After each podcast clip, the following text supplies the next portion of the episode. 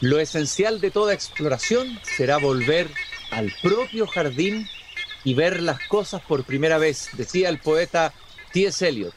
Queridos y queridas radiovidentes que al escucharme me ven, estoy abriendo la verja de madera de mi jardín puntualmente para una hermosa y grata conversación como todas las tardes. Hoy día vamos a tener la suerte de poder escuchar a un amigo de este jardín, a un amigo de Chile también. Él ha estado en Chile, en eh, Puerto Ideas, estuvo ahí también, tuvimos una conversación en Pensamiento Propio, eh, y ahora nos visita nuevamente al jardín. Y nos visita porque va a hacer un taller virtual, uno de los talleres de bolsillo que ustedes ya conocen, bajo un sugerente título, Paranoia Colectiva, el arma de los falsos líderes, un taller que comenzará el 11 de noviembre y ustedes pueden inscribirse en eh, la página talleresdebolsillo.cl. Obviamente que eso tiene que ver con un libro del que una vez hablamos acá con él, Paranoia, la locura que hace historia, un libro interesantísimo, absolutamente vigente y tiene que ver con lo que está pasando en el mundo, lo que está pasando en Italia, lo que pasa en Chile, y desde luego, un libro entrañable que me ha acompañado mucho estos años, un libro que cito siempre, La muerte del prójimo. Ustedes me han escuchado citarlo y leer partes del libro. Luigi Soja, hoy día, esta tarde, en el jardín, psicoanalista italiano, autor de libros tan interesantes como los que acabo de citar, también la búsqueda moderna del drogas, adicción e iniciación, la búsqueda moderna del ritual, el libro Paranoia que les acabo de citar, La locura que hace la historia y La muerte del prójimo, editado por el Fondo Cultura Económica. Querido Luigi, qué piacherone, creo que se dice así en Italia, de tenerte aquí en el jardín. ¿Me escuchas? Sí, sí, sí, perfectamente. Qué gusto estar contigo. ¿Cómo estás? Bien, bien, gracias. Eh, pasan los años, pero bueno, por lo menos se trata de pensar, eh, de seguir pensando. Desde luego, y en esa hermosa biblioteca que veo a tus espaldas, debe ser muy estimulante, la cantidad de libros impresionantes, esparramados por todos lados, una maravilla, una biblioteca viva esa. Sí. se, vive con los libros, sí, se vive. Y, no tienen eh, em, la calidad de eh, la electrónica, ¿no? Cuando te conectes con una máquina, tienes que respetar la velocidad de, esta máquina. Decimos computadora, smartphone. Con un libro puedes respetar a tus tiempos. Y eso mm, me parece particularmente eh, agradable cuando uno tiene una cierta cantidad de años, ¿no? Que busca ir un poquito despacio y, el libro puede ir eh, como quieres, ¿verdad? O sea, el, libro físico se acompasa más a tu propio ritmo. Eso es finalmente muy interesante esa observación. Luigi, te quiero preguntar sobre el taller que vas a dictar en Chile, vía digital, paranoia colectiva, el arma de los falsos líderes. Ahí tú, según el programa que tengo aquí, vas a hablar de la paranoia no solamente como una enfermedad, desde luego individual, sino que también colectiva, pero sobre todo vas a hablar del potencial paranoico del individuo normal, de la paranoia no clínica, eh, que podemos encontrar en líderes políticos, esto es muy inquietante, en dictadores, en los así llamados también populismo. ¿Cuál es esa paranoia no clínica que podemos encontrar en la política? Eh, de manera, para decirlo de manera eh, clara y comprimida, eh, en general las enfermedades mentales son un desastre por la persona misma, claro que, que, que está eh, experimentando. Entonces, esquizofrenia, depresión, etcétera, son un eh, desastre que excluye eh, de la sociedad y de la familia. la paranoia es una increíble excepción en el sentido que hay casos de líderes que emplean la paranoia para la multiplicación de su poder. Eh, la típica eh, de la paranoia, decimos, es la, eh, la búsqueda de un chivo expiador, ¿no? Es la proyección, la escisión y proyección del mal de manera muy sencilla. Nosotros, yo personalmente o nosotros, porque hablamos de una paranoia que puede volverse contagiosa y, eh, eh, eh, empujar la política como paranoia de grupo, paranoia de masa, paranoia nacional o de clases sociales. Típicamente, claro, me refiero a la paranoia de Hitler y de Stalin. Eh, pero ahora en Europa tenemos una, eh, me parece, nueva ola de estas simplificaciones, ¿no? Y, y la simplificación es antes de todo una simplificación del pensamiento. ¿No? Hay seguramente algo que no funciona, pero algo que lo que no funciona siempre uno tiene que poner el dedo y, es allá, allá. No cerca de mí, no son yo, no somos nosotros, es allá. Alguien que se identifica como enemigo, ¿no? El chivo expiatorio. A través de la destrucción de ese chivo, podemos, ese eh, chivo se dice porque era, digan los antropólogos, un ritual antiguo en muchas sociedades tribales, donde veramente uh, había sacrificios humanos y después animales, típicamente de chivo.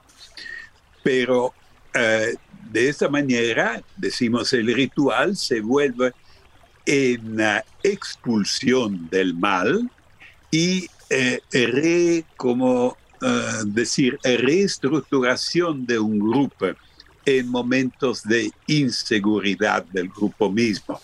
Claro, en una sociedad tribal muy sencilla, cuando que vive de una producción agrícola o de caza de pescado, así, cuando no se come bastante, se dice cuál es eh, la surgiente de la ¿no? De, hay, algo de mágico, el pensamiento tiene eh, en la identificación de algo de mágico. Pero prácticamente hemos visto en el siglo XX algo de muy parecido eh, en las teorías uh, nazi, por las cuales todo que iba mal en el mundo estaba debido a una conspiración judía ¿no? para asegurarse el poder en el mundo. Una em, simplificación eh, paranoico conspirativa. ¿no? Hay alguien que... y, eso entonces el patrón es el mismo de eh, la sociedad tribales y primitivas, pero puede pasar en una, en una sociedad altamente culta e ilustrada como Alemania de la primera mitad eh, del siglo pasado. Luigi, te iba a preguntar lo siguiente. Esto tiene que ver con eh, el estudio que hizo Carl Jung sobre la sombra, sobre la proyección de la sombra afuera. ¿Está conectado con eso? Está conectado, decimos, la proyección del mal es la proyección en términos jungianos de lo que Jung eh, llamaba la sombra, es decir, la parte de nuestro alma, eh, la parte de nuestra psique que no aceptamos, porque nosotros también tenemos instintos no aceptables, instintos relativamente animales, como seres eh, humanos somos animales complejos, pero siempre animales, y instintos negativos, destructivos, etc. De otra manera, conoces, yo creo que se conozca por todas las partes, el cuento del lobo del cordero, ¿no? El, cuento del lobo del cordero. Claro. Están viviendo el agua al, mismo río, pero el lobo más en alto y, el cordero abajo. Y el lobo dice, ¿por qué estás ensuciando el agua a la cual beba el, río? Eh, eh, eh, el cordero contesta, no, pero tú, disculpe, estás más arriba, entonces el agua llega aquí. El lobo no acepta esta explicación y dice, bueno, yo tengo informaciones, tú hablaste mal de mí, ¿no? Dijiste algo de negativo hace un año. Y el cordero contesta, pero yo tengo menos que un año, ¿no? No es posible. Y al final el, lobo dice, ah, estamos gastando nuestro tiempo aquí, ¿no? Eh, seguramente si no eh, fue tu responsabilidad, fue tu hermano y se come el cordero. Esto es bastante similar, uh, si vamos a ver, claro, lo que pasó entre Hitler y Polonia, uh, Checoslovaquia y otros países más pequeños acerca de él, pero no es tan diferente cuando miramos a Putin y la inmensa Rusia, que dice que tiene que atacar y destruir a, Ucrania porque responsable de eh, conspiraciones, de destrucciones, de, de, de, matar a los rusos.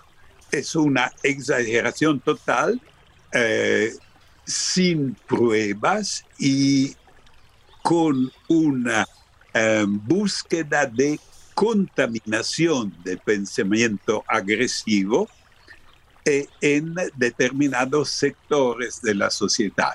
En general, se ve que antes de todo, como en Alemania con los nazis, ahora también en Rusia fueron los sectores más sencillos que están contaminados por eh, estas ideas eh, paranoicas, ¿no? Que, que, es el cordero que está atacando el lobo mucho más grande. Luigi, eh, la segunda sesión del, de tu taller, de tu interesantísimo taller que vas a empezar a dictar en noviembre, el Talleres de Bolsillo, tú hablas de la modernidad y de la actualidad de la paranoia. Tú señalas que como la mayoría de los trastornos mentales, la paranoia tiene su origen en la normalidad psíquica. Eh, es un mecanismo de defensa que ha tenido el ser humano ante el peligro, etcétera, es fundamental. Por lo demás, la sobrevivencia del hombre. Pero hoy la paranoia tiene una amplificación que no tenía antes probablemente por el tema de la comunicación de masas, donde además se comprimen y simplifican los mensajes, las redes sociales, o sea, vivimos, podríamos decir, bueno, a lo mejor tú me lo dirás si hemos vivido antes también, en un clima paranoico, de sospecha permanente, de teorías del complot de lado y lado. ¿Cómo se da la paranoia hoy en, nuestra contemporaneidad, Luigi?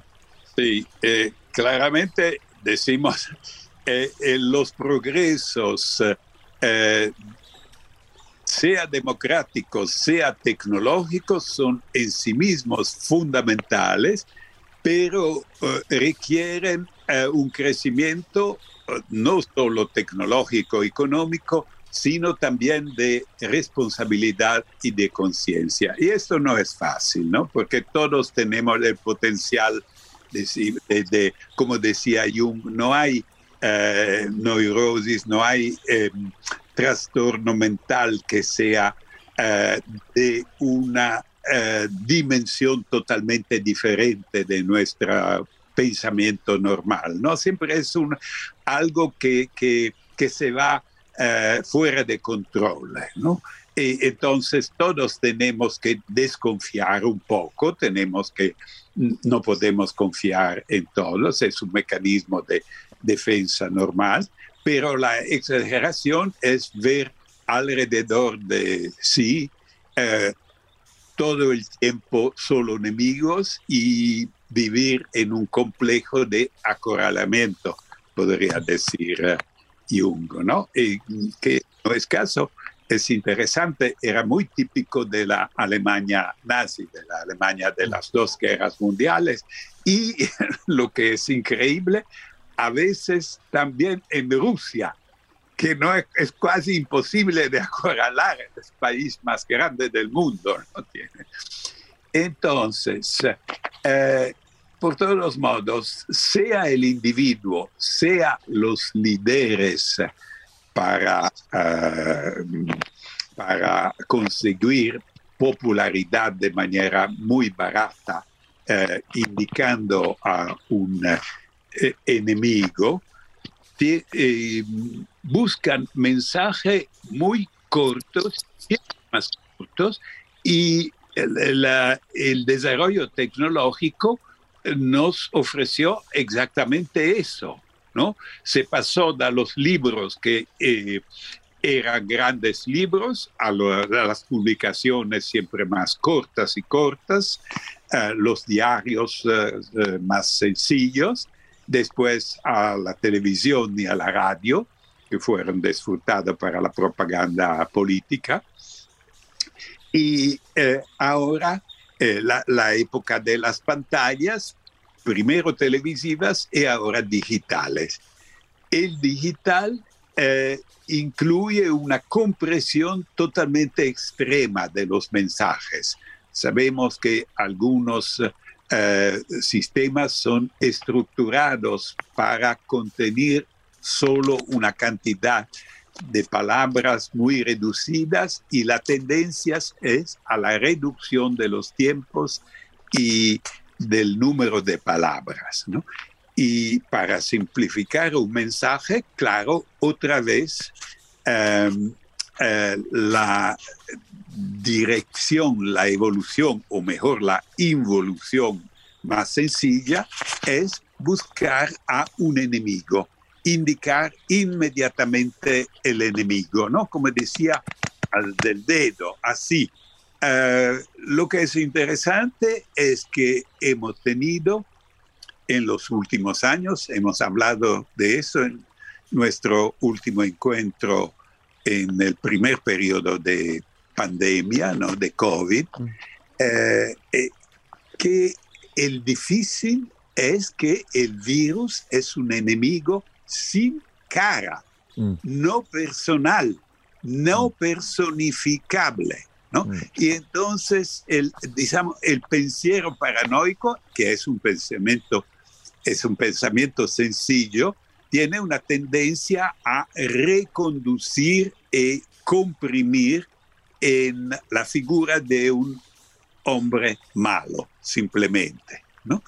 Y, y, bueno, eh, esto era difícil, particularmente difícil con la pandemia, se queda porque todavía el virus está circulando, pero es más instintivo en el pensamiento paranoico decir el virus es consecuencia otra vez de conspiraciones de poderes políticos malos o de capitalistas tan malos que eh, difunden el virus simplemente para vender ¿no? las vacunas, lo que eh, seguramente que hay egoísmos económicos en los productores, eh, es la naturaleza del productor, del gran capitalista, pero no tiene ningún sentido pensar que todo esto,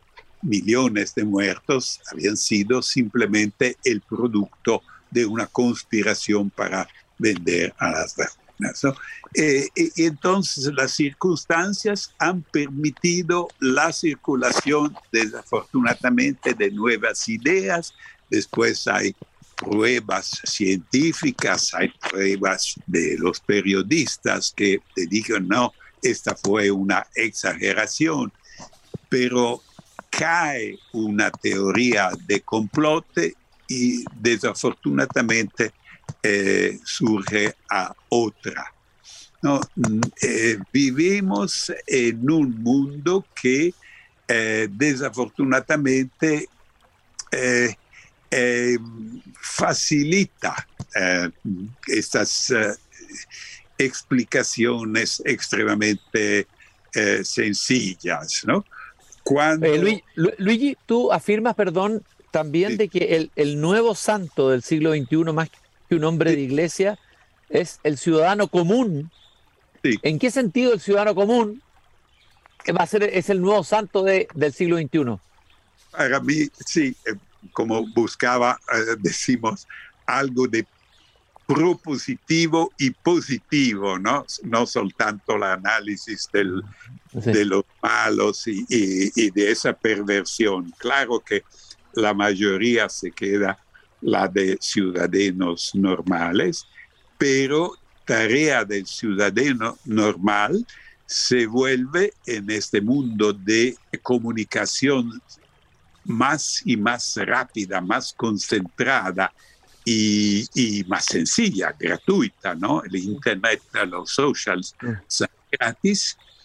Eh, emplear su pensamiento para los controles de la verdad, lo que se llama el fact-checking, ¿no? No solo no podemos simplemente escuchar lo que nos dicen o incluso lo que leemos o escuchamos eh, de las pantallas, tenemos cada vez más una responsabilidad de hacer nuestros controles personales porque circulan demasiadas fakes, demasiadas mentiras, y estas mentiras son desafortunadamente tóxicas, ¿no? Si permiten a alguien de atacar el país vecino, no es un peligro de poco. Se pensaba en Europa que esto era una peculiaridad del siglo XX, mejor de la primera mitad del siglo XX, vemos que puede reproducirse. Después de demasiadas mentiras, algo se queda. Como decía Voltaire, ¿no? Calumniando se queda algo. Eh, Luigi, estoy conversando con Luigi Sojas, psicoanalista italiano, él está en Milano. Estamos caminando virtualmente por mi jardín. Eh, en Italia se hicieron elecciones ayer, tengo entendido, y las noticias que nos llegan desde Chile es que eh, probablemente la próxima primer ministra italiana será una líder que viene de un grupo, así se dice acá las noticias, post-fascista o proto-fascista, o de un cierto populismo de ultraderecha. ¿Tiene que ver lo que ha pasado en Italia con el fenómeno que que tú estás analizando con, el tema de la paranoia tiene algo que ver el surgimiento de este tipo de liderazgo, particularmente de este? Decimos, eh, en mi opinión, en, el análisis que he hecho incluso en el libro Paranoia, decimos típicamente, lideros típicamente paranoicos fueron Hitler y Stalin. Mussolini fue bastante cínico, psicópata, pero no tan paranoico. Esto no, no fue eh, en el pensamiento. Claro que cuando uno es un dictador, puede emplear simplificaciones paranoicas aun cuando no estás personalmente tan paranoico. Por ejemplo, la ah, simplificación ah, de considerar todos los judíos como responsables de un complot contra, ah, contra Italia o contra Europa, contra el mundo, fue tomada de los nazis, pero fue en, en 1938 asimilada completamente en una ley también italiana uh, por el fascismo. Entonces uno tendría que hacer una distinción entre el pensamiento probablemente del líder y las políticas. Pero es lo que hoy en día llamamos populismo, puede ser muy práctico en momentos de inseguridad, típicamente Hitler se impuso al final de la Gran Depresión y de la gran inflación en Alemania, ¿no? cuando no había seguridad económica. Y bueno, eh, prácticamente todo eh, el periodo, todas las décadas entre las dos guerras mundiales fueron, se quedaron periodos de inseguridad y la tentación de emplear esto simplificando eh, fue muy, muy grande, ¿no? Hay también reconstrucciones que digan que Roosevelt sabía del ataque japonés a Pearl Harbor y no eh, actuó para defenderse porque quería empezar la guerra con eh, los japoneses. ¿no? bueno, hay ninguno, ningún país eh, seguramente es Está libre de paranoia. Libre de paranoia. No, de todas maneras, eso, eso es evidente. Lo, estamos, nosotros también en Chile lo hemos vivido con grupos radicalizados de lado y lado eh, eh, muy fuerte en el último tiempo. ¿ah?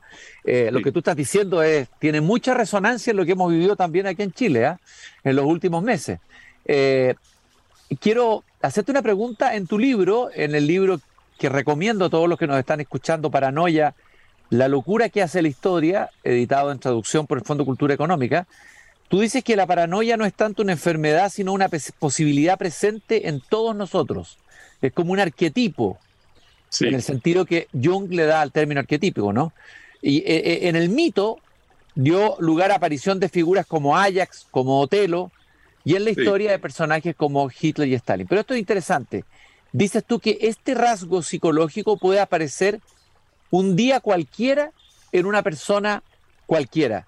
Es el pequeño Hitler en nuestro interior. Es decir, ahí es donde hay que estar alerta de qué manera la, paranoia se puede apoderar de nosotros sin que nos demos cuenta. Eh, ¿cómo, ocurre ese, ese, proceso interior psíquico, Luigi?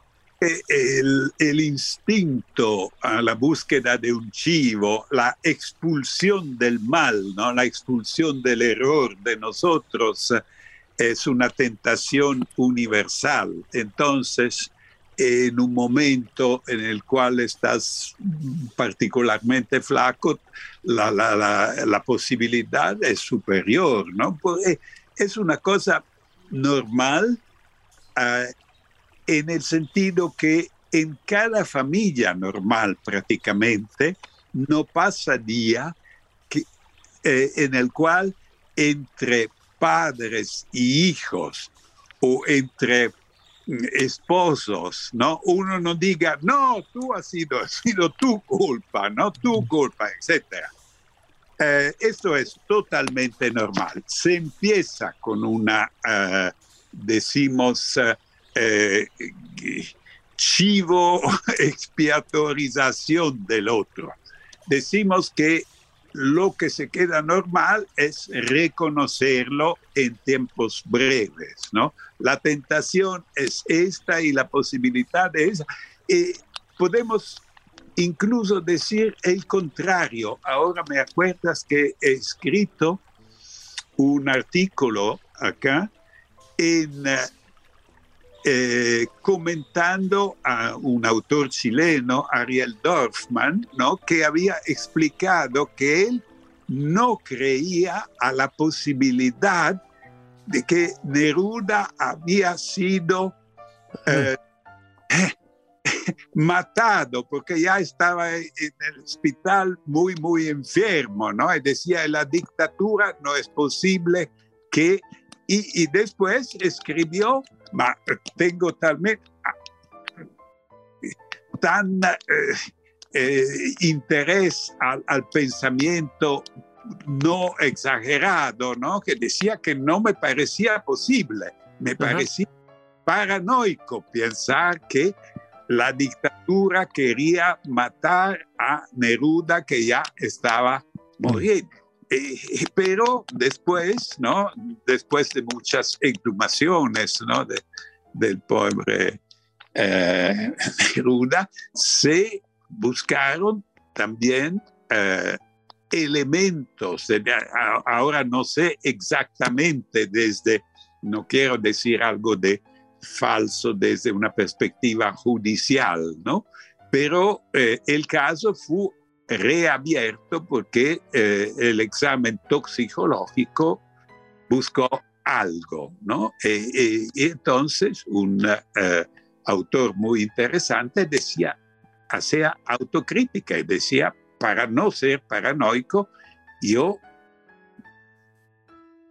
no, no me eh, autorizaba a pensar en esto y a veces uno tiene que ser un poco más paranoico, porque la paranoia tiene también una fantasía un poco mm. perversa, ¿no? Y el mundo tiene también perversiones y tenemos que entenderlas y entonces identificarlas. Eh, y por último, Luigi, tú afirmas en tu libro que la paranoia es infinitamente más difícil de diagnosticar que otros trastornos mentales porque sabe disimularse en el interior de la personalidad del paranoico. Sí. Eh,